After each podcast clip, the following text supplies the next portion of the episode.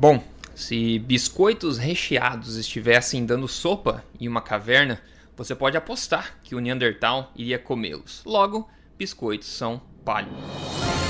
Você está ouvindo o podcast oficial da Tribo Forte com Rodrigo Polesso e Dr. José Carlos Souto, onde assuntos como emagrecimento, saúde, alimentação e estilo de vida são tratados de forma imparcial, doa a quem doer. Para se tornar um membro da Tribo Forte, entre em triboforte.com.br. É isso aí, bom dia pessoal. Você está ouvindo aqui o episódio número 42 oficial do podcast da Tribo Forte. Muito bom estar aqui novamente com você, nessa nossa audiência que só cresce dia a dia. Muito, muito bacana saber tudo isso.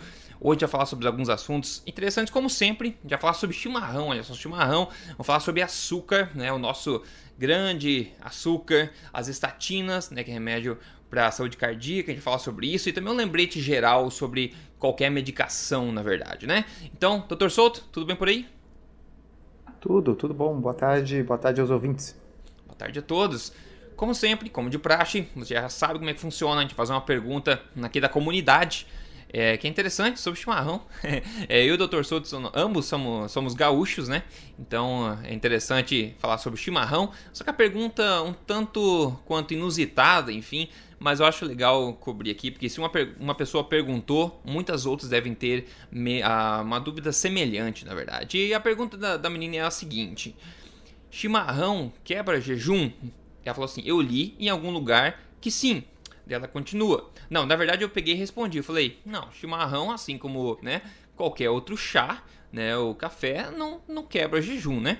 Dela respondeu o seguinte: Bom, eu vi uma tabela nutricional informando que em 5 colheres de erva mate, sem açúcar, contém 101 calorias e 3 gramas de carboidrato. eu respondi pra ela de volta, falei, a menos que você tenha o hábito de comer de fato a erva mate, né, o, o chimarrão não vai tender a quebrar o jejum, enfim, né. Mas eu acho legal a gente é, matar essa outra pessoa. O que, que você tem a dizer sobre isso? É, eu acho que é, você tem razão. Quer dizer, tem outras pessoas com a mesma dúvida ou dúvidas semelhantes, porque por casualidade eu acho que deve ter sido ontem que eu respondi uma pergunta na mesma linha, só que era referente a um outro chá. Uhum. Tá? Então era um determinado chá que a pessoa leu que tinha não sei quantos gramas de carboidrato. Uhum. Tá? E, obviamente, a confusão é exatamente a mesma que você corretamente apontou para essa leitora. Uhum. Tá? Uh, o, o, fabricante quando ele coloca o, o, faz, coloca o rótulo, tá?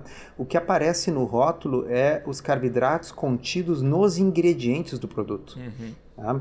Então, uh, quando ele coloca ali o chimarrão, é a, é a, quantidade de carboidrato que tem em cada X colheres de sopa de chimarrão, mas isso é a quantidade de carboidrato que tem na, no pó, tá certo? Na, na erva mate moída. Tá? Uhum. Então, ninguém vai comer aquele monte de colheres. Eu nunca tá? vi um gaúcho Diga tão gaúcho assim, viu? É, até tem que ser macho, né?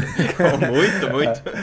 E, e, então, uh, é o mesmo raciocínio que vale para o iogurte, por exemplo. É muito comum a pergunta do iogurte, porque nas tabelas nutricionais consta que tem uma quantidade razoável de, de carboidrato no iogurte. Por quê? Porque é a quantidade de carboidratos contida nos ingredientes. E um dos ingredientes é leite. Tá?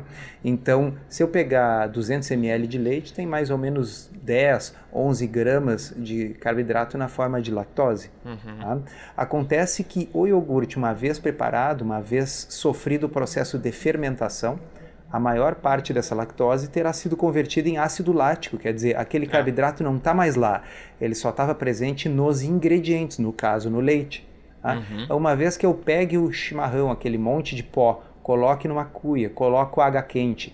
Uh, uh, o que eu vou beber é um chá produzido pela infusão né, da água quente misturada com a erva mate. Uhum. E tanto que no final a gente bota fora no lixo aquele monte de coisa verde que sobra do é. chimarrão.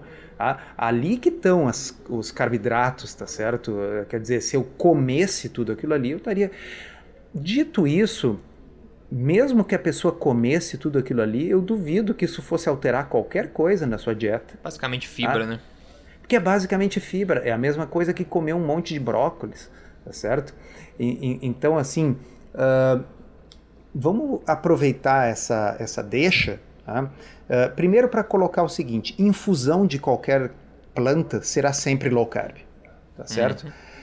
Uh, então não tem como. É, é, é, a mesma coisa que eu pegar e comparar comer laranjas, ok?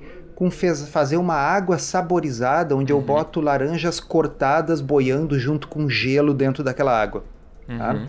Veja bem, um suco de laranja é um negócio cheíssimo de açúcar, mas uma água saborizada com pedaços de laranja boiando, né, onde eu não espremi essas laranjas, uhum. onde simplesmente o, o, o, o, o, o, aroma e o sabor da laranja foi transferido em contato com a água, isso é absolutamente low carb e não quebra jejum. Uhum. Tá uhum. certo? Bom, outra coisa é o seguinte: as perguntas estão se multiplicando nesse negócio do quebra-jejum, não quebra-jejum, e eu tô me dando conta que tá aparecendo um certo misticismo e pensamento mágico nisso aí. então vamos, ter, vamos colocar o seguinte: uh, jejum não é uma coisa sagrada é. né, que possa ser quebrada ou não se determinadas regras assim religiosas do tipo Sharia, do tipo uh, kosher, for, forem rompidas. É um então, dogma, por exemplo, né? Não é, um dogma. é essas perguntas estão assumindo um tom semelhante ao o, o judeu que vai para o rabino e pergunta se determinada receita quebra aquilo que está na Torá. Uhum. Tá certo? então, boa, assim, boa. Ó, qual é o, o, objetivo desse jejum? É, é, ser um jejum puro, de acordo com as leis que vieram, uh, assim, escritas por sábios do Himalaia, ok? Ou o objetivo é, sei lá, perder peso? Tá? Porque se o objetivo for perder peso e se tiver um pouco mais de gramas de carboidrato uhum. num determinado chá, que diferença faz? Sim né? Uhum. Se a pessoa normalmente come 2.500 calorias num dia e ela for fazer um jejum de 24 horas e veja bem, uh, dentro desse dia tiver alguma coisa que ela consumir, seja o chimarrão ou o que for, que acrescentar 50 calorias, ok? Muda alguma coisa? Em relação a quem comia 2.500 calorias e agora comeu 50. Exato. Esse 50 quebrou o jejum, essa coisa de, um, de uma espécie de cristal filosófico, assim, se quebrou, se desmontou e agora não funciona mais nada e não apenas eu não vou perder peso, como vou ganhar, uhum, entendeu? É meio uhum. bizarro isso. É. Tá?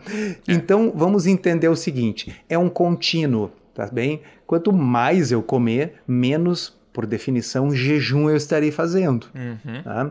Uh, obviamente a gente acaba definindo assim por motivos de praticidade assim o que que, que, que é jejum, o que, que deixa de ser. Então se a pessoa diz assim, olha, uh, se eu comer uma banana de manhã quebra o jejum, sim, eu estou comendo. Quer dizer, jejum é uma palavra na língua portuguesa que significa o não comer. Exato. Né? Então nesse sentido sim. Ah, mas se for uma fatiazinha de uh, 5 milímetros de espessura de banana. É, aí começa, né? A especificidade. Entendeu? Tá, provavelmente não. E, e, também, e daí que diferença vai fazer, é, tá é. certo? Uh, então eu vou dar para vocês aqui uma definição mais útil e interessante, uma coisa que assim tem, eu tenho estudado e acho legal, tá? Uh, nós já falamos, acho, alguma vez aqui no podcast sobre o Walter Longo. Tá? Uhum. Se não falamos, vamos falar. Tá? Walter Longo é um pesquisador, é, o nome é, é, não parece. Ele é americano, mas ele é de origem italiana. Ele nasceu uhum. na Itália, por isso o nome, o nome dele é um nome italiano, né? Uhum. Walter Longo. Mas ele trabalha na Universidade da Califórnia há muitos anos. Uh, e o Walter Longo é uma das pessoas que mais estudou jejum. Quando eu uhum. digo estudou jejum, eu digo ele é um acadêmico, ele é um cara que publica na literatura peer Sim. review. Tá? Eu gosto de experimentar com jejum comigo, com alguns pacientes, tá certo? O Jason Fung, que escreveu aquele livro fantástico, ele Sim. é um cara que tem uma experiência gigante com jejum terapêutico na clínica dele, mas o Jason Fung não é um cara que estuda jejum tá certo? Ele é um clínico que aplica jejum na prática. O uhum. Walter Long é um pesquisador de jejum.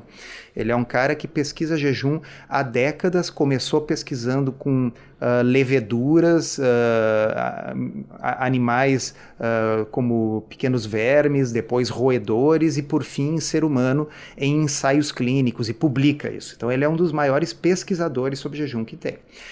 e o Walter Longo, ele diz o seguinte, que embora ele esteja absolutamente convencido uh, das várias aplicações terapêuticas do jejum, uh, inclusive no que diz respeito a tratamento de diabetes, dislipidemia, excesso de peso, uh, dos efeitos interessantes que a autofagia tem, tudo isso ele escreve e comenta, mas que é muito difícil às vezes aplicar na prática né, nos pacientes doentes, uhum. né, porque as pessoas só de ouvir falar em jejum se assustam muito, né, uh, só de. Uh, uh, vamos pegar uma situação assim: um paciente com, uh, com, câncer, tá? O Walter Longo queria estudar o efeito do jejum como um adjuvante à quimio e à radioterapia. Tá? Ele já sabia de estudos em animais que a, a, o jejum ele aumenta a sensibilidade das células cancerosas ao efeito da quimioterapia. Então, uhum. quer dizer, ele deixa a célula de câncer mais frágil de modo que essa célula vai, vai morrer com mais facilidade quando exposta à quimioterapia. E o mesmo jejum deixa as células normais mais resistentes ao efeito da radioterapia, uhum. da quimioterapia. Então a quimioterapia seria menos tóxica para células normais e mais tóxica para células de câncer na vigência do jejum. Isso foi bem demonstrado em estudos em animais. Tá? Uhum. Tá? E o Walter Longo queria estudar isso em humanos. E ele levou anos para conseguir recrutar uma meia dúzia de pacientes Uh, para fazer os testes uh, em ser humano com jejum em câncer, porque os oncologistas não aceitavam, tá certo? Uhum. Os oncologistas não queriam que o seu paciente que já já estava enjoado, já estava com dificuldade de comer porque a, a, a, quimioterapia diminui a fome e provoca náusea. Então diz, pô, a gente está tentando forçar que o sujeito coma para não ficar fraco e vem esse longo louco aí desse Walter Longo querer que o cara faça jejum, uhum. né? Uh, então o Longo resolveu pesquisar o seguinte, Rodrigo. Qual é a quantidade mínima de calorias que eu posso consumir em 24 horas e ainda ter modificações metabólicas e hormonais características do jejum. Certo. Tá? que é uma ideia genial, quer dizer, assim, ao invés da gente ficar chutando assim quantos fragmentos de banana quebra o jejum ou não quebra, é. vamos efetivamente pesquisar e ver uh, como é que funciona. E o Walter Longo chegou a um resultado surpreendente que cerca de 500 calorias para mulheres, cerca de 600 calorias para homem, uhum. tá? é uma coisa que se a pessoa consumir uma dieta relativamente low carb, uh, contendo no máximo então 500 calorias, isso é hormonalmente uh, e fisiologicamente análogo ao jejum. Ok. Tá? Bom, então ele, Walter Longo, chamou isso de Fast Mimicking Diet, uma uhum. dieta que mimetiza o jejum, semelhante ao jejum. Tá? Uh, e então ele acabou formulando isso aí numa espécie de um shake lá que ele dá para os pacientes, porque ele diz que fica muito mais prático para incluir os pacientes nos estudos clínicos que ele está conduzindo, dá uma caixinha dizendo: olha, aqui tem todas as refeições que você deverá fazer em 24 horas, uhum. esse pozinho aqui no café da manhã, esse shake no almoço, esse, né? Então, claro, é um pouco diferente daquilo que a gente proporia. A gente proporia fazer isso com alguma coisinha de comida de verdade. Então eu tenho dito para as pessoas quando elas me perguntam em consultório uh, que jejum verdadeiro é não comer, jejum é, é, beber líquidos não calóricos, é um chá, é um caldinho, é um, é um, é um chimarrão, tá certo? Uhum. Mas se a pessoa uh, quiser tentar fazer um fast mimicking diet, entendeu? Comer comer uns ovos no almoço e uns ovos no, na janta. Uh, cada ovo tem 70 calorias, então para 500 calorias de ovo é, uma, é um monte de ovo, são sete uhum. ovos, tá certo? Uh, então a pessoa pode fazer isso aí, se isso facilitar com que ela consiga fazer um pseudo jejum que dure alguns dias. Uh, para algumas pessoas ajuda, as pessoas conseguem uh, uh, des, destravar uma perda de peso que estava travada. Depois, né? A pessoa perdeu lá 15 quilos e travou e quer perder mais um pouco. Tá? Então, uh, a, infelizmente, pessoal, não está nos livros sagrados das diversas religiões monoteístas o que, que é um jejum. Uhum. Tá? Então, na prática, é assim: pequenas quantidades de qualquer coisa não vão mudar o jejum do ponto de vista fisiológico, ou seja, uh, aquele aumento do GH que é característico, as reduções de glicose que são características, a autofagia, por pequenas quantidades e quantidades até não tão pequenas de Sim. coisas que sejam low carb não chegam a, a alterar. Ah, tá. Então cada um tem que experimentar e, e, e, ver o que faz e o que funciona. Toda essa conversa é para chegar à seguinte conclusão: definitivamente chimarrão não quebra o jejum. É, bom, bom, deu para entender, pessoal? deu para entender o discurso? Então, é o seguinte, resumindo, então, bom senso como sempre, né, pessoal? E outra coisa, eu particularmente não cairia nessa de contar caloria na esperança de não quebrar jejum, mas nem a pau, tá? Essa é a opinião pessoal minha. E tá falando do Walter Longo, de, uma, de uma, um propósito terapêutico para aplicar em pessoas que estavam doentes, etc. Então é uma diferente aplicação, né? Eu costumo defender a aplicação como estilo de vida. Eu focaria primeiro na alimentação, em colocar uma alimentação correta, uma alimentação forte, onde você não sinta necessidade de comer cada 3 horas, duas em duas horas, estabilizar seus hormônios, seu metabolismo e depois disso começar naturalmente a implementar um jejum intermitente como estilo de vida, não uma intervenção de curto prazo necessariamente, mas como estilo de vida com o propósito de uma vida longa e saudável. O Turo Soto falou da questão da, do chimarrão, obviamente não quebra, chá não quebra. Claro, né, pessoal, vai sem. É, obviamente, quem tá falando sem adoçar, né? Sem adição de açúcar nenhum, porque açúcar é caloria pura e óbvio que vai quebrar o jejum, vai estimular a insulina, estimular a glicose no sangue, etc. Inclusive, tem. Eu tava vendo recentemente a pessoa falar: Ah, eu tô tomando bastante kombucha, né? Que é aquele é chá fermentado, é um probiótico. Tomando bastante kombucha ultimamente, eu fui no dentista, depois de muito tempo eu vi que eu tinha cárie, não sei o que. Bom, aí tem, tem vários fatores, né? Normalmente a kombucha, se você compra no mercado, aqui na América do Norte é bastante comum, mas você faz em casa, se ela for meio doce, quer dizer que a fermentação não foi completa, como o Dr. Souto falou do iogurte, a fermentação, né? Ah, o açúcar do, do que você está fermentando serve de alimento à bactéria que, a, que gera o ácido lático, que é aquele sabor azedo que você tem em fermentados. Então, se a tua kombucha tá menos azeda e mais doce, tá sobrando açúcar e a, a fermentação não foi completa, então tem que tomar cuidado com isso também. Então, toda essa questão do açúcar, do chá, do jejum, da, dos dogmas, né, da palavra de, a própria palavra quebrar o jejum é meio drástica. Então, aplicar isso como estilo de vida, né, e parar de se intoxicar, que esses são os elefantes grandes no meio da sala, são os alimentos, o que você pode fazer na tua alimentação e essas especificidades aí de jejum e uma fatia de um milímetro de banana, etc, esse tipo de coisa aí não entra muito, é, não devia tomar tanto assim o teu tempo e tanto teu foco, né, mas sim os 80%, os 20% da, dos elefantes grandes que geram 80% dos resultados. Legal, ótimo. Eu estou pronto para a primeira, já falar sobre estatina, a gente já falou sobre isso no, no, no passado. Mas tem um, um uhum. artigo bastante legal postado pelo Dr. Assim Malhotra, que a gente gosta bastante, cardiologista britânico, postado esse ano em maio no Daily Mail, jornal britânico, tá?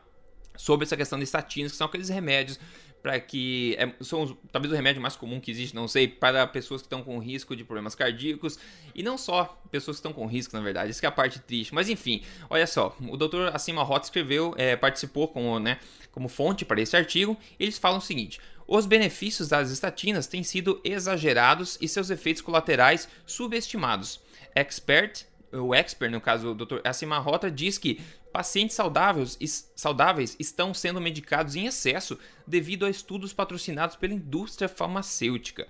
Tá? Daí um, um papel, um, um, artigo recentemente publicado no JAMA, né, o respeitado jornal JAMA, concluiu que quase 43% das pessoas que tomam o atorvastatina, que seria o lipidor, não sei qual, enfim, a estatina, né? Liptor.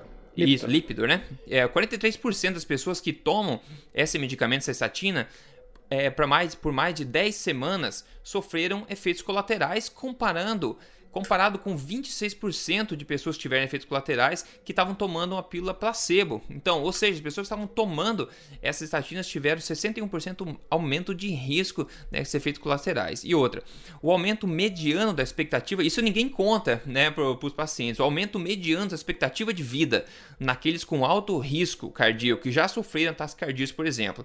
Ao tomarem né, diariamente essa pílula por 5 anos, o aumento mediano de expectativa de vida é de 4 dias de quatro dias. Praticamente não tem.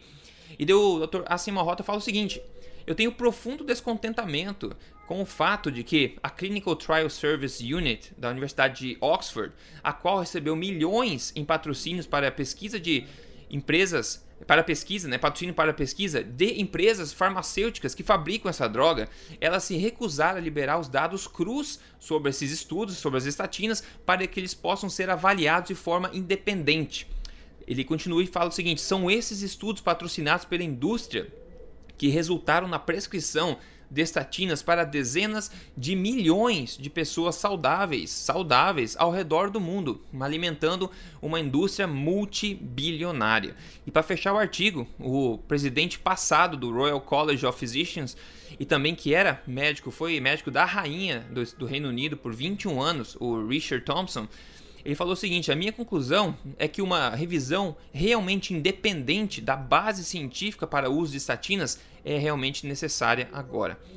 Bom, quem já acompanha esse tipo de coisa sabe que isso não é novidade, tudo que a gente fala sobre estatinas tem o lado, digamos, é, positivo dela. Torçou, você pode falar um pouco mais sobre isso, como teu, tua visão clínica também. Mas aqui eu queria falar de estatina novamente, mas abrangindo um pouco mais, abrangendo um pouco mais a questão de medicamentos. A gente não prestar atenção, né, nos efeitos colaterais dos medicamentos e uma própria, uma própria maneira, uma reflexão na própria maneira como a gente pensa nessa questão de medicamentos, né? É. Uh, o, o que acontece é assim, ó a gente precisa, primeiramente, diferenciar bem para as pessoas o que, que é prevenção primária e o que, que é prevenção secundária. Né? Então, prevenção secundária é uh, tentar prevenir um novo evento cardiovascular, no caso, em alguém que já tem doença, tá certo? Uhum.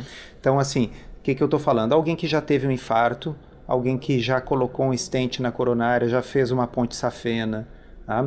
alguém que já já é cardiopata, já tem doença. Nessas pessoas, as estatinas são drogas úteis para reduzir o risco de um segundo evento. Uhum. Tá? Então, importante a gente deixar claro isso. isso, Rodrigo, senão o pessoal daqui a pouco ouve essa manchete e para de tomar os remédios, né? É isso que eu falei, ah. o lado positivo precisa ser dito também, em que casos que Exato, é positivo. Tá? É. Porque uh, tem, existe um negócio assim dentro da chamada medicina alternativa, estatina é um veneno que ninguém deveria usar. Tá? Eu, eu já escrevi isso no meu blog vou falar de novo aqui a minha opinião. Não existe medicina alternativa. Tá? Assim como não existe engenharia alternativa e assim como não entraria num avião, ok, que tivesse sido consertado por mecânicos aeronáuticos alternativos. Uhum. Tá? Existe boa medicina e má medicina. Tá? Boa medicina é baseada em evidência, baseado em ensaios clínicos randomizados, ok? Isso é boa medicina. Então, uh, uh, o que acontece é o seguinte: os mesmos ensaios clínicos randomizados que mostram que pacientes que já tiveram um evento cardiovascular prévio, que têm elevado risco, podem se beneficiar do uso dessas drogas, também mostram que pessoas que têm um risco cardiovascular menor, um risco pequeno, mesmo que o seu colesterol esteja alto, digamos assim, mesmo que o seu colesterol total esteja acima de 200 ou que o seu LDL esteja acima de 130, isso uhum. por si só não é indicação para tomar remédios. Buenas, mais de 80% das pessoas que usam estatinas hoje em dia estão nesse grupo que na realidade está é. usando só porque o colesterol está acima de 200 é, ou só porque o LDL deu acima de 130, uhum. mas quando vistas do ponto de vista de risco global, elas são de baixo risco uhum. e aí elas entram nessa situação que você falou, quer dizer, uh, a maioria jamais vai se beneficiar de estar tá usando aquela droga, mas muitos terão efeitos colaterais. Tá? Uh, e, além disso, o, o, o, o, eventual pequenino benefício que existe é uma coisa que, se as pessoas soubessem, elas jamais topariam ficar usando remédio, quer dizer, para prolongar a vida por meia dúzia de dias. Eu ouvi falar numa coisa do Souto, não sei se é verdade ou não, que estavam cada vez mais aumentando, ou digamos, deixando mais abrangente né, a, a, a necessidade, por exemplo, das estatinas. Abrangente no caso que até crianças estavam pensando assim, ah, é bom já, né, começar a tomar, começar a se prevenir do, de doença cardíaca no futuro. Eu não, eu não lembro onde é que eu vi esse negócio, mas se for verdade, isso é uma catástrofe, basicamente. Ah, isso são coisas bizarras que são opiniões pessoais de, de gente de gente doida, tá certo? Sim. Tá? Então, uh, eu tô, uh, tá aberto aqui na minha frente agora Tá? Um, um, um, uma coisa que eu acho que é muito interessante a gente comentar aqui uhum. e todos os, nossos ouvintes saberem. Tá? Existe um, um serviço uh, de medicina preventiva, uma força-tarefa de medicina preventiva dos Estados Unidos, chama US Preventive Services Task Force. Hum. Tá? Uh, quem quiser, bota no Google. Tá? Então, esse pessoal eles estabelecem recomendações baseadas em evidência para tudo que for de medicina preventiva. Tá? Uhum. Isso é muito, isso é bastante levado a sério nos Estados Unidos, inclusive os convênios médicos, os seguros de saúde lá, eles só são obrigados a cobrir tratamentos, cirurgias, etc., que estão contidas nas recomendações desta força-tarefa de medicina uhum. preventiva. Quer dizer, é uma coisa muito importante. Agora, em novembro de uh, 2016, a força-tarefa emitiu a atualização das suas recomendações para o uso de estatina para prevenção primária. Hum. Tá? Olha que legal. Tá?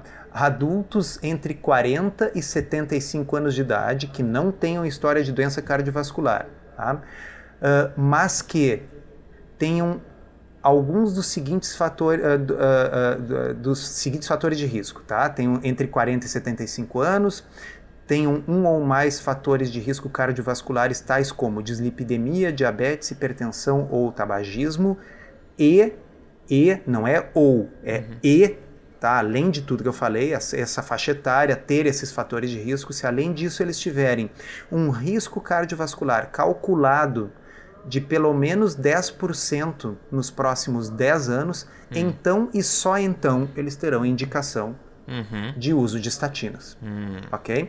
Então isso é uma coisa oficial, não é o Rodrigo que está dizendo, não é o Soto que está dizendo, eu estou lendo para vocês aqui a recomendação oficial da Força Tarefa de Medicina Preventiva. Tá? Então, para fins de vocês verem o que isso significa, eu criei um paciente fictício e coloquei na calculadora de risco Tá?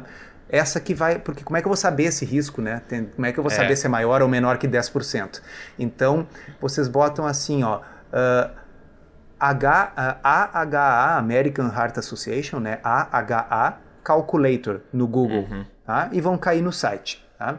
Então eu botei idade 60 anos, gênero masculino, raça branca, colesterol 300, tá? Vamos chutar o balde, uhum. 300. Tá? HDL 65, porque afinal ele faz exercício, faz low carb, HDL alto, tá? 65. Pressão 120 por 80, não está usando remédios, não é diabético e não fuma. Ok? Colesterol 300. Hum. Vocês acham que ele precisa tomar estatina, sim Ai, ou não? Caramba. Ai, tá? caramba. De acordo com a Associação Americana de Cardiologia, a resposta é não. Uhum. Tá? Ou melhor dizendo, uhum. de acordo com a Associação Americana de Cardiologia, é sim porque eles consideram que o risco, se for maior do que 7,5%, eles já estão dando remédio. Ah, é? Mas é? isso são as, as, as recomendações de 2013 da Associação Americana de Cardiologia. As mais atuais da Força Tarefa de Medicina Preventiva, que são agora de novembro, mudaram para 10%. Como Quanto que deu desse, essa, esse risco? Deu é 9,2%. Ah, quase, quase. Quase. Ah, mas então o que eu quero dizer é o seguinte: não é loucura, não é má medicina, não é má prática num paciente com 300 de colesterol, mas que tenha um HDL alto, não seja diabético, não fume, não seja hipertenso, tá? mesmo ele tendo 60 anos, não tratá-lo com estatina. Então é importante conhecer esse tipo de coisa para poder preencher essa tabelinha, imprimir, ver o seu risco uhum. pessoal e poder discutir com base nisso com o seu cardiologista Perfeito. se você tem indicação de tratar ou não. Uhum. Tá? Então veja bem, não é o fato de estar acima de 200 o colesterol que indica o tratamento. É. Esse aqui está 300 e não tem indicação de tratar. Uhum. Tá? Então caiu e caiu desde 2013 essa indicação de dar o tratamento só baseado no colesterol acima de 200 uhum. ou só baseado no LDL acima de 130. Tem que considerar o resto do risco como um todo. Por quê? Porque quem tem um risco baixo, o que, segundo a Força Tarefa de Medicina Preventiva dos Estados Unidos, significa um risco menor do que 10% em 10 anos, repito, bota lá a AHA Calculator no uhum. Google e calcule o seu risco, ok? Uhum. Se o seu risco é baixo, a estatina, embora vá sim reduzir o seu colesterol no papel, ela não vai fazer você viver mais, não vai diminuir o seu risco de morrer do coração significativamente nos próximos anos. É. Isso é fato, isso é baseado em evidência, isso não é opinião. É. Eu estou, na realidade, com a, a página aberta na minha frente lendo para vocês. Isso é o consenso de uma organização extremamente tradicional e conservadora que é a Associação Americana de Cardiologia, mas eles estão fazendo medicina baseada em evidência, ou seja, eles estão baseando essa conduta nos ensaios clínicos randomizados. E os ensaios clínicos randomizados mostram o que o Dr. Assem Malhotra disse nesse artigo que o Rodrigo acabou de resumir, que a maioria das pessoas está tomando remédio sem necessidade, e que a evidência não mostra a necessidade de medicar a grande maioria das pessoas. É, é bom que a American Heart Association, pelo menos em algumas áreas, se baseie em evidência, né? Isso é, isso é legal de, de ver que nessa área tudo é, bem, né? Que tem outras. As né? coisas estão mudando, elas estão mudando, mudando, devagarinho, devagar. mas elas estão. Estão mudando devagar. E tem outros que falam que o ponto positivo das estatinas, justamente é, nessas pessoas, o ponto positivo dela é devido ao caráter anti-inflamatório que ela tem, né? Como a gente sabe que o, a pessoa que vive com inflamação crônica no corpo tem esse colesterol também é, no sangue, causando vários problemas, né? Agora eu duvido que as estatinas tenham um efeito melhor, independente do caso da, da pessoa, do que uma intervenção dietética séria, né? Só que é muito mais fácil recomendar uma estatina do que colocar a pessoa numa, numa dieta restritiva, né? É, a dificuldade seria, por exemplo, uh, conduzir, eu digo a dificuldade, um comitê de ética atualmente pegar pacientes, uhum. por exemplo, já infartados ou já revascularizados e randomizá-los para um braço com estatina pois é. versus é. um outro braço só com estilo de vida, né? sendo que uh, já existe estudos comprovando que nessa circunstância, a gente já revascularizada e tal, a estatina salva vidas, né?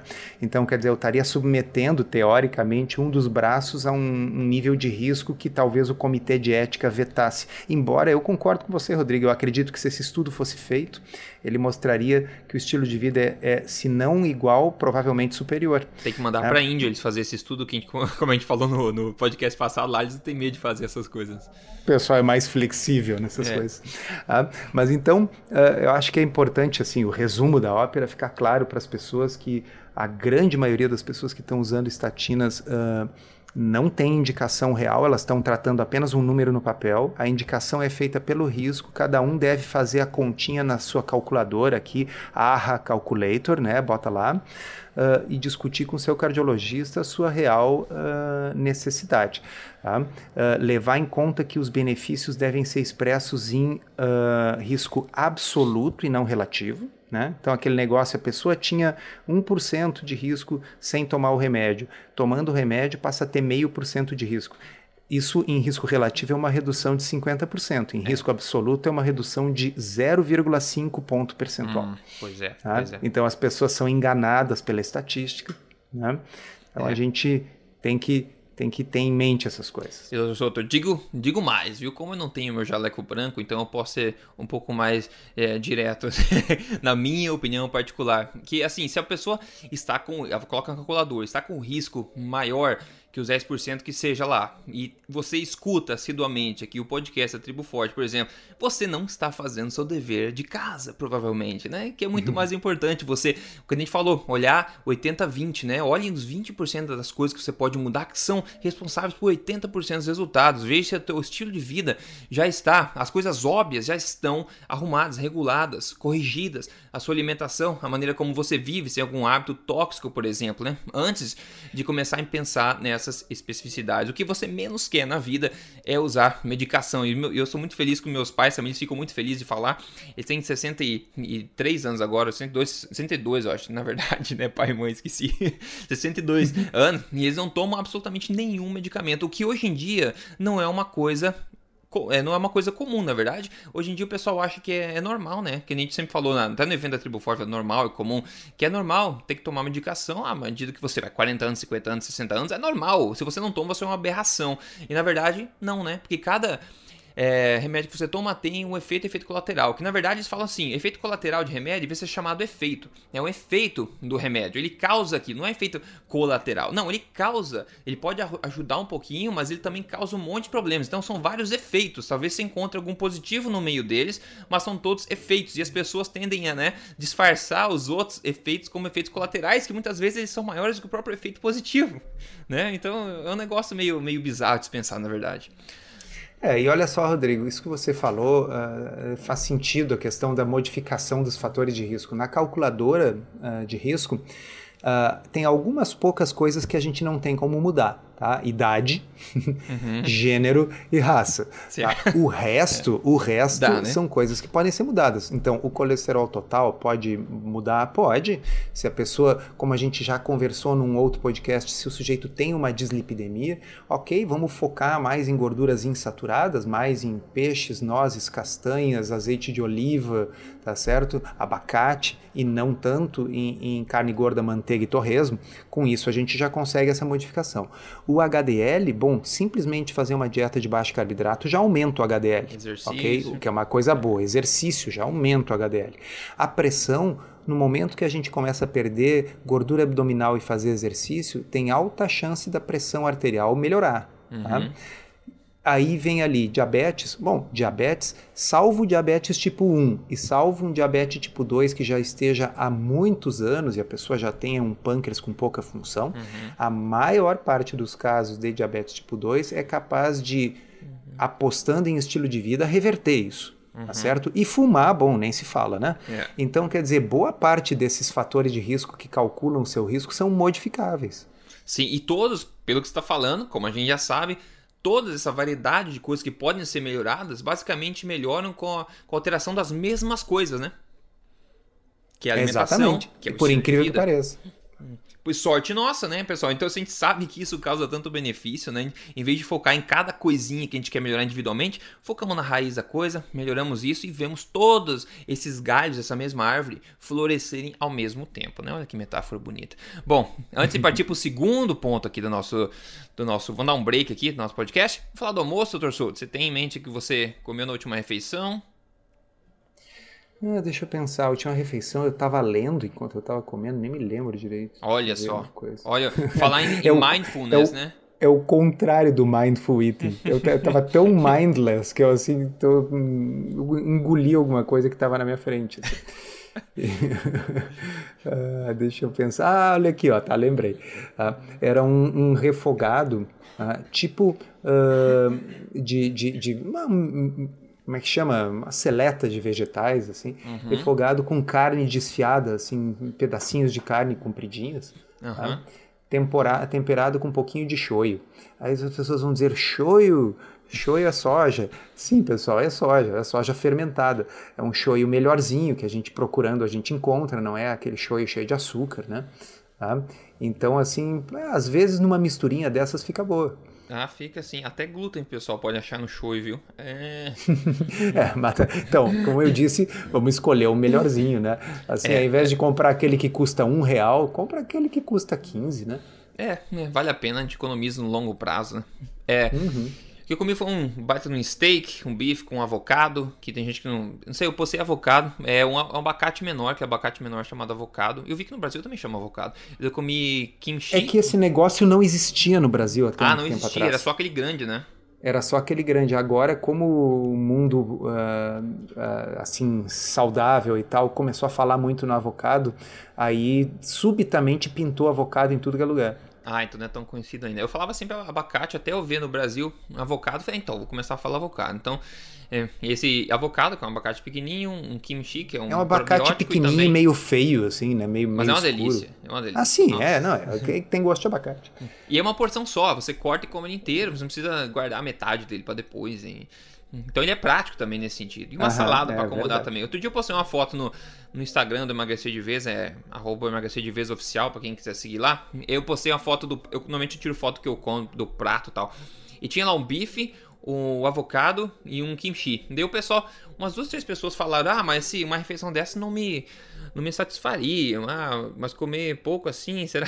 Eu falei, pessoal, ainda que não dá pra ver na foto, mas o bife que tava lá é 350 gramas, tá? É grande, é grande, o bife grande, tá? E mais a salada do lado, então é, é, muita comida. Só que a foto às vezes não faz jus ao que era o, o prato, né? Enfim, o pessoal que já acompanha sabe que eu não como nem um pouco pouco, na verdade. E o torcedor também não come pouco, porque quando a gente for jantar depois do evento lá, né, eu vi que a gente se satisfez muito bem, né, digamos assim, do, da oferta da, de carne que tava lá, né, doutor Soto? Então a gente não, não acredita em comer pouco, né, como costumo dizer, a gente não acredita em comer é, pouco. assim, ó, o que acontece é o seguinte, depende muito, por exemplo, quando é um filé maravilhoso desse, a gente come bastante. Quando é uma comidinha do dia a dia, a gente comendo low carb, a gente fica com menos fome, é, essa é a verdade. Sim, né? É, com certeza. Então, uh, a gente, na realidade, se satisfaz com menos. É uma coisa que todo mundo que fizer esse estilo de vida, se não perceber na primeira semana, percebe no primeiro mês, tá certo? Diminui Sim. o apetite. É, eu não comi pouco voluntariamente comer pouco, né? É, não come é. pouco de propósito, come pouco como consequência da, como da consequência. qualidade da alimentação. Agora, claro, quando, quando é uma comida excepcional, num bom restaurante e tal, esse conceito de pouco aí já fica meio relativo. Fica obsoleto.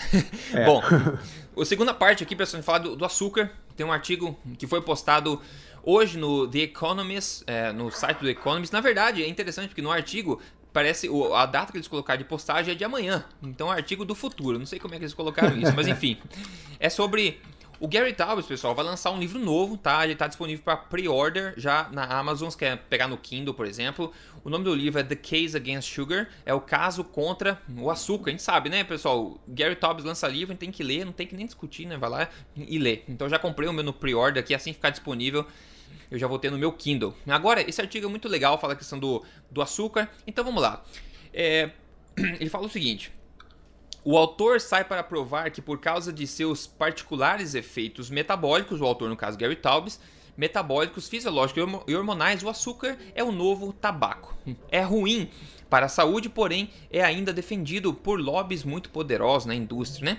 A mudança mais significativa nas dietas das populações que se tornaram modernas, ou ocidentais, digamos assim, urbanizadas e afluentes, foi a quantidade de açúcar consumida e não de gordura.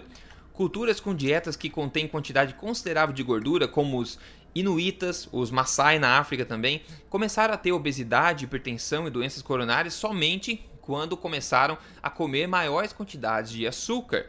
De forma semelhante, diabetes era uma coisa quase desconhecida na China na virada do século 20 e agora uma epidemia praticamente com 11,6% da população sofrendo do mal. E 11,6% da população da China, pessoal, são mais de 110 milhões de chineses que têm esse problema. Aí, ele tem uma parte interessante que fala sobre o consumo de açúcar no mundo, né?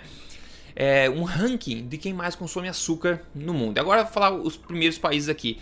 O Chile, nosso vizinho, é o que mais consome açúcar por dia no mundo. São quase 150 gramas de açúcar refinado, tá pessoal? Açúcar adicionado refinado por dia. Depois vem a Holanda, a Hungria, a Bélgica, Israel, Alemanha, Estados Unidos, Eslováquia e o nosso querido Brasil em nono lugar aqui, logo na frente da Arábia Saudita, que fica bem atrás, na verdade. Então, nosso consumo de açúcar é bastante alto aqui, é um pouco mais de 125%, é, 125 gramas por dia que a gente consome em média de açúcar refinado. Agora essa parte é muito interessante, o Gary Taubes, Dr. Souto, como a gente já falou antigamente também, falou do Dr. Yudkin várias vezes, mas o Taubes ele fala o seguinte, ele conta a história de John Yudkin, um nutricionista da Universidade de Londres. Na década de 60, Yudkin propôs que a obesidade, diabetes e doenças cardíacas estavam relacionadas ao, ao consumo de açúcar. No entanto, ele entrou em uma disputa com o nosso vilão aí, o Ansel Keys, que a gente fala tanto o Ansel Keys. O Ansel Keys, ele sempre defendeu a ideia de que gordura ingerida na dieta é a causa primária de doenças cardíacas e sempre foi apontado e se, ele foi sempre apoiado pela Sugar Association, Associação de, de, Produtores de Açúcar dos Estados Unidos. Então ele ridicularizou o Yudkin, dizendo que as evidências dele eram um monte de coisa sem sentido. Então essa briga é referida pelo Robert Lustig, que a gente fala que é pediatra endocrinologista da Universidade de São Francisco, é, da Califórnia, em São Francisco, ele, ele refere a essa, essa briga entre essas duas pessoas como uma longa e sórdida história de profissionais de nutrição nos Estados Unidos que têm sido, que têm sido pagos pela indústria. Então, quando Yudkin se aposentou tristemente lá é, na, na, universidade dele no, Estados, no Reino Unido como chefe do departamento dele em 1971, a Universidade de Oxford substituiu ele com outro profissional que concordava com a teoria da gordura. Olha que maravilha, né? E em outubro, agora, bom, essa é outra coisa, eu vou falar um pouco depois. Mas veja que história triste e, e muito legal ver isso do Gary Taubes, né, Dr. Sou, trazendo a, luz aí da atenção de todo mundo essa questão do açúcar. A gente fala tanto do glúten, fala tanto da, da gordura como mal, né? Agora vem trazer o caso do açúcar e toda a história é, escura, né, por trás desse, de, de, enfim, desse, desse, alimento, enfim, que está causando aí muita gente acredita que é a raiz basicamente de todos os males quase que a gente vê hoje em dia, né? Então você enfim, o que, que, você tem a dizer sobre isso? O que, que você acha que esse livro vem para trazer para gente de informação nova? Ah, eu tô a dizer, eh, tem uma expressão a gente usa no Rio Grande do Sul, não sei se se usa no resto do Brasil. Eu tô que nem pinto no lixo. Ah, eu tô assim, ó, muito feliz aguardando esse livro. Eu tô aguardando oh. esse livro há quase um ano. Tá? Uhum. Uh, o Taubes anunciou no Twitter quase um ano atrás que ele ia né, fazer esse livro novo aí. Uhum. E, e, já tinha a capa do livro, eu me lembro que ele tweetou a capa como seria em quase um ano antes. É. E eu já estava nesse aguardo. Então, essa data para a liberação do livro já está estabelecida há muito tempo, é dia 27 de, de dezembro. Isso mesmo, tá? pouco tempo. Vai, pouco ser tempo. Um, vai ser o meu presente de Natal. Uhum. Uh, então, assim, uh, eu já sei que não vai ter nada muito novo ali que eu já não saiba. Mas, primeiro, ele escreve muito bem. Ler algo escrito pelo Taubes é um é. prazer, assim, é uma é. coisa deliciosa. É, é, é, é uma vamos dizer, é, é uma prosa quase literária, assim, é uma coisa, é, é uma experiência muito boa. Uh, ele, ele é um jornalista investigativo, quer dizer, não há dúvida que vai ter coisas, algumas novidades aí que a gente não sabe, uhum. que ele deve ter levantado de entrevistas com pessoas que tiveram diretamente envolvidas com isso, executivos da, da indústria do açúcar, uh, pessoas que estiveram envolvidas uh, nas pesquisas, em universidades, enfim, deve ser um, um livro sensacional. Todo mundo que puder aí, olha, já, já, já entra na Amazon, já pode deixar pré, pré-order, né, a pré-encomenda. Uhum. É agora para logo depois do Natal. Ali no feriadão, ali entre o Natal e o Ano Novo, já dá para ler, já entrar em 2017 com esse livro lido.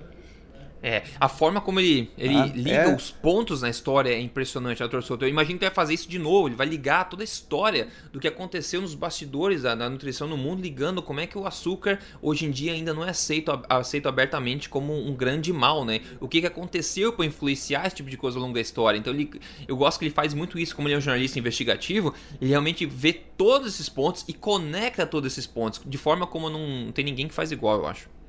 É, assim, basta dizer o seguinte, que foi única e exclusivamente porque eu li um livro do Taubes que eu mudei de opinião em 2011 e tempos depois comecei a escrever um blog e, e, bom, 2016 nós estamos aqui sentados falando sobre isso, tá certo? Então este autor é o sujeito que é. fez com que eu largasse o pão e que eu largasse o, o leite de soja, diet. Nossa, é. É assim, eu já consumi essas acho que coisas. impactou muita gente. Tá? E, assim, em um fim de semana eu mudei de opinião, porque eu li o Taubes. Tá certo? Não tem assim, como discordar, é né? É, é, o nível de importância que eu atribuo a este autor. Assim, os outros que me desculpem, mas assim, o Taubes para mim é o responsável por toda essa revolução que a gente está vendo nos dias de hoje. Aí. Uh, hoje em dia, as, volta e meia, as revistas, a mídia popular já relata coisas, né? A gente volta e meia atrás aqui. Esse próprio artigo do Assem Malhotra, né, saindo aí em primeira página de jornal britânico e tal. Eh, é a minha opinião, Rodrigo. Eu acho que o Taubes é o responsável por nós estarmos vendo isso hoje. Tá? Eu também e acho. cá entre nós, assim, eu acho que o Malhotra só mudou de opinião porque ele leu o Taubes também.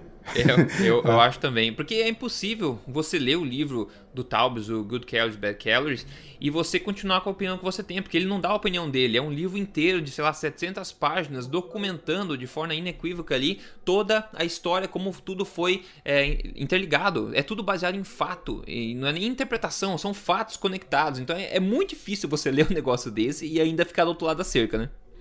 É, ah, uh, uma oportunidade eu troquei uh, uns e-mails com a Nina Teichels, a autora do Big Sim. Fat Surprise, que é um livro espetacular. Né?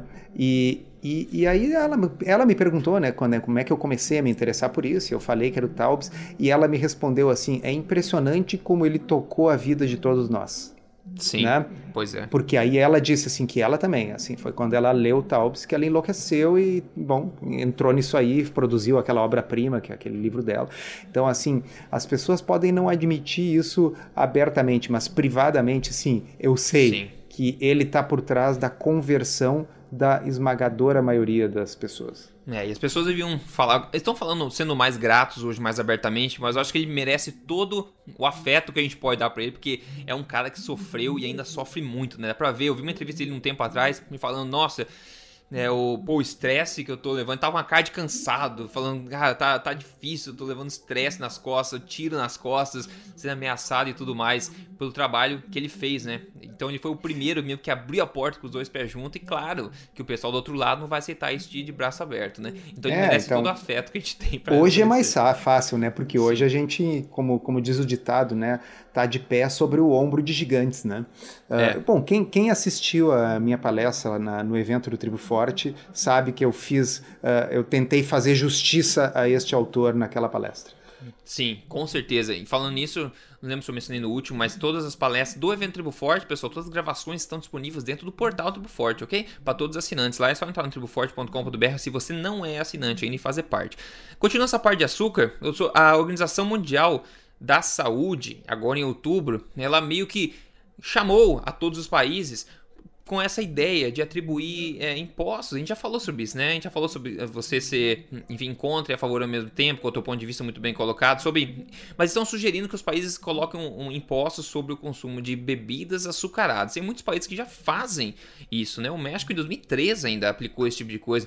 Mas é legal ver que a atenção, pelo menos ao açúcar, está vindo à tona, né? Uma vez que as pessoas ainda, infelizmente, não, não têm, digamos, a, esse conhecimento, eu não sei se o imposto vai fazer com que diminua o consumo ou se a informação que vai fazer com que as pessoas parem de consumir isso com tanta frequência. Mas enfim, né? Eu não sei se é positivo ou negativo, mas de fato a atenção ao tema pelo menos é positiva, né? É, e, e, se a história serve uh, como uma referência, Assim como o Taubes conseguiu começar a absolvição da gordura no início do século XXI com o seu livro, né? Uhum. Eu acho que, quem sabe, esse livro vai conseguir finalmente estabelecer o açúcar no seu devido lugar, de, de é. toxina, de no máximo um, um tempero perigoso, assim, para a gente usar em pequeníssimas quantidades em situações muito esporádicas. Sim. É, outra coisa salientar aqui que esse assunto, esse foco praticamente do açúcar, em sua grande maioria, pelo menos, é na questão do açúcar refinado, né? Do, do pó branco a gente vê. Ou o pó branco ou o pó marrom também, se você quiser entender dessa forma, também é refinado, né? Todo tipo de açúcar que você encontra assim refinado, aqueles cristalzinhos, é, é refinado, né, pessoal? A gente não tá falando aqui necessariamente do consumo de açúcares naturais, por exemplo, o mel orgânico cru, sem ser pasteurizado, que é cheio de probiótico, tem bastante, tem pólen dentro também, entre outras coisas. O maple syrup também é um açúcar, tem os efeitos metabólicos um açúcar, mas ele não é refinado. São, a gente está falando do açúcar é, refinado, adicionado, que é, praticamente está em todo lugar. Está em molho de tomate, está em tempero para salada, está em, até em produtos de beleza, enfim, está todo lugar esse, esse açúcar refinado. É bom salientar, mas claro, não serve como bandeira branca de forma alguma, né? Ou bandeira verde é, a respeito dos outros, porque açúcar, na sua essência, açúcar tem os mesmos efeitos metabólicos hormonais no, no nosso organismo, mas é bom ter, enfim, entender qual é o foco que, por exemplo, esse novo livro do Taubes vai ter, tanto que na capa do livro tem um monte de açúcar refinado lá para é. mostrar, né? É, na, na uh, essa distinção aí, ela é interessante, tem alguns estudos que mostram que realmente o mel, por exemplo, é uma coisa que, que, que não seria tão problemática para a saúde, ok? Então, de pessoas saudáveis, Exato. magras, sem diabetes, Exato. sem síndrome metabólica, que querem, de repente, adoçar o a sua receita, o seu iogurte, o seu bolinho com mel ao invés de açúcar refinado, parece que isso realmente é uma vantagem. Para quem está precisando perder peso com low carb, pessoal, mel não é low carb. É. Okay? é importante fazer essa distinção. E eu lembrei de um, de um pequeno. Eu falei na Nina Teichels, né? E me lembrei de um, de um detalhe que ela fala no livro dela. Seguramente o Taubes deve falar nesse livro também, eu imagino. Uns uhum. anos atrás, uh, a Organização Mundial da Saúde ameaçou baixar uh, o, o, limite de, de, açúcar aceitável, como acabaram uhum. baixando agora. Mas na época não baixaram, porque o lobby da indústria do açúcar nos Estados Unidos conseguiu convencer os uhum. Estados Unidos a ameaçar a Organização Mundial da Saúde, tá? que se eles realmente impusessem uma diminuição da quantidade de açúcar, que os Estados Unidos deixariam de pagar os milhões de dólares que eles pagam para manter a Organização Mundial da Saúde todos os anos. Nossa. Tá? O nível da barganha foi nesse nível. Todos os países, né, membros, pagam uma, um valor anual e é com esse uhum. valor que a Organização Mundial da Saúde sobrevive. E claro, como isso é proporcional aí ao PIB dos países, os Estados Unidos é o país que dá o, o valor mais significativo para a OMS. É. Então eles disseram, olha, se vocês insistirem com esse negócio de limitar o açúcar, aí nós não vamos pagar. Nossa, ah, isso é coisa. real, isso está documentado. Eu me lembro quando, quando eu vi sobre isso, eu fui procurar na internet, tinha inclusive uma cópia do documento escrito lá do, do, do, do governo americano para a Organização Mundial da Saúde. Isso não é teoria de conspiração, isso é real, tá? Hum, nossa, tá coisa feia. Vai, vai piorar quando a gente começar a ler o livro do Tabo, sem certeza. É, então esperem surpresinhas geniais como essa.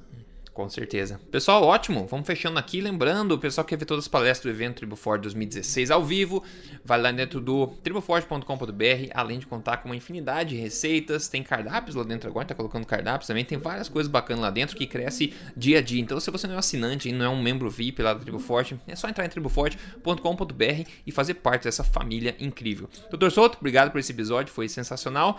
E a gente se fala na próxima terça-feira com o próximo episódio. Isso aí, obrigado, um abraço, até a próxima. Até lá.